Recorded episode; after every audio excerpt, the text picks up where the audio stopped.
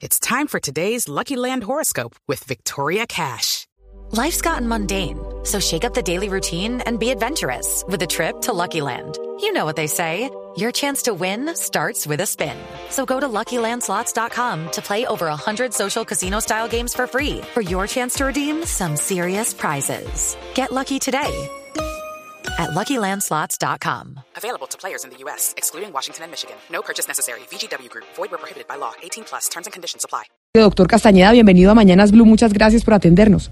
Buen día Camila, muchas gracias por la invitación. Cuando nosotros estábamos incluso discutiendo con Oscar Montes en Barranquilla sobre el resultado del estudio, donde dicen que por exposición al aire y al agua de mala calidad ocurren cada año en Colombia 17.549 muertes, ustedes hicieron la diferencia entre cuáles son las muertes que se causan por la mala calidad del aire y cuáles son las muertes por la mala calidad del agua?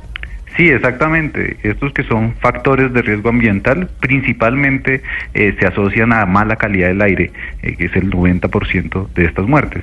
Y las enfermedades que se asocian, eh, como estaban mencionando ahora, es enfermedad isquémica del corazón, enfermedad pulmonar obstructiva crónica, enfermedad cerebrovascular, cáncer de pulmón y también las infecciones respiratorias agudas. Pero básicamente entonces ustedes lo que encontraron, doctor, es que por la gente salir a la calle en una ciudad, no sé, como Bogotá, como Medellín, en donde hay alta contaminación debido al aire que estamos respirando cuando estamos yendo a pie, ese aire que estamos respirando nos está enfermando e incluso llegando a causar la muerte de ciudadanos en Colombia? Sí, exactamente, ese, es el mensaje principal. No solo el aire de, ambiental que uno puede respirar en la calle, sino también una menor proporción eh, eh, la contaminación intradomiciliaria en aquellos lugares donde se cocina con humo, con, leña o con carbón, pero principalmente es el material particulado eh, a los que estamos expuestos fuera de nuestras casas. Doctor, y en las ciudades como Medellín que tenemos, eh, digamos, factores geográficos que hacen que haya un poco más de acumulación de la contaminación, ¿qué tipo de medidas preventivas se pueden tomar, digamos, las personas desde su casa? Porque hay muchas personas acá que usan unas máscaras, pero no todas las máscaras sirven. Sí, exacto. Hay que usar unas máscaras especiales que tienen unos filtros a, eh, a base de carbono eh, que pueden pues restringir el paso de ese material particulado. Sin embargo, digamos, la, mayoría, la mayor cantidad de medidas tienen que se dan desde la política pública, no desde las decisiones individuales de las personas. Lo que hay que hacer es eh, incentivar este tipo de políticas verdes que restringen eh, las emisiones principalmente de los vehículos, eh, digamos, mejorando la calidad de la, tecnología que se usan en, los motores a combustión o de hecho llevando energías más limpias. Doctor Castañeda, pero una, pregunta, si no le entendí mal, usted dice que en Colombia se mueren más las personas por la mala calidad del aire que por la mala calidad del agua, y se lo pregunto porque hay regiones del país donde obviamente el tema del agua es, gravísimo, el saneamiento básico que llaman, hay muy mala calidad. ¿Se mueren en Colombia más las personas por mal aire que por la mala calidad del agua? Sí, exacto. Son 15.000 muertes, 15.681 muertes por mala calidad de eh, aire. Eh, las 2000, cerca de 2.000 muertes que se dan por mala calidad del agua, pues generalmente están, están concentradas en aquellos departamentos, en aquellos lugares remotos donde eh, aún hay déficit precisamente en el acceso a agua de calidad y acueducto y alcantarillado. Doctor Castañeda, ¿y sabemos exactamente cuáles son esas ciudades o esas regiones donde hay mayor, donde la calidad del aire es peor y donde se presentan mayor cantidad de muertes por cuenta de exposición a ese tipo de aire que estamos respirando?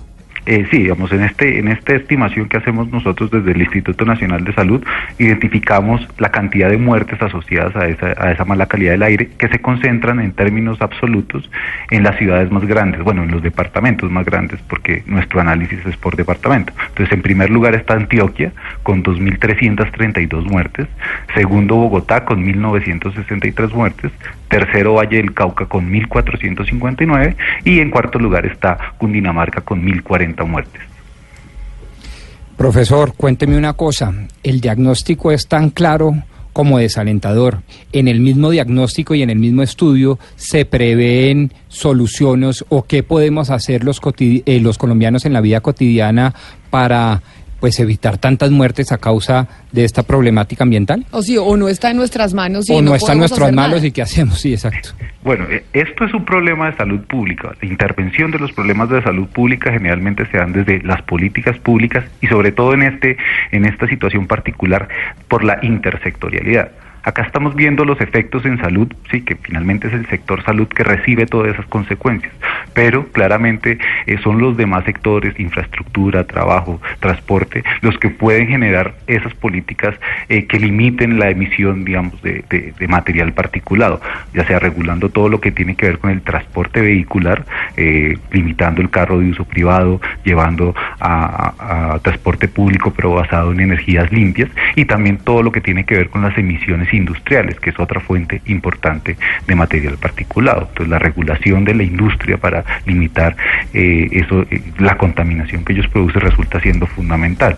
Eh, la intersectorialidad, como dije, resulta siendo parte, digamos, primordial en esta intervención. Doctor Castañeda, pero entonces una pregunta para terminar y es, tenemos el Día Sin Carro hoy en Bogotá, también está en Manizales, está en Montería, pero este tipo de iniciativas del Día eh, Sin Carro para que la gente se movilice en bicicleta y demás, ¿funcionan o no funcionan? ¿Sirven? ¿Se deben seguir haciendo? Porque obviamente la gente se queja y dice, ¿para qué nos ponen este Día Sin Carro si eso es como comer, como hacer dieta solo un día al año cuando uno está obeso?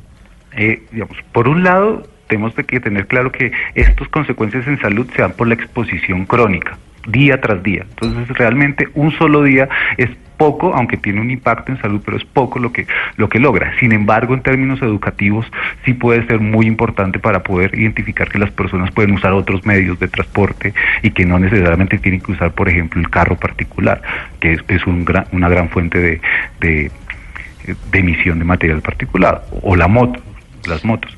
Eh, entonces, en términos educativos sí resulta siendo un primer paso, pero pues, eh, como digo, el, el, problema se tiene que abordar desde sus causas más principales para poder, digamos, disminuir en el, en el promedio total de, y, en el día a día la, emisión de material particulado.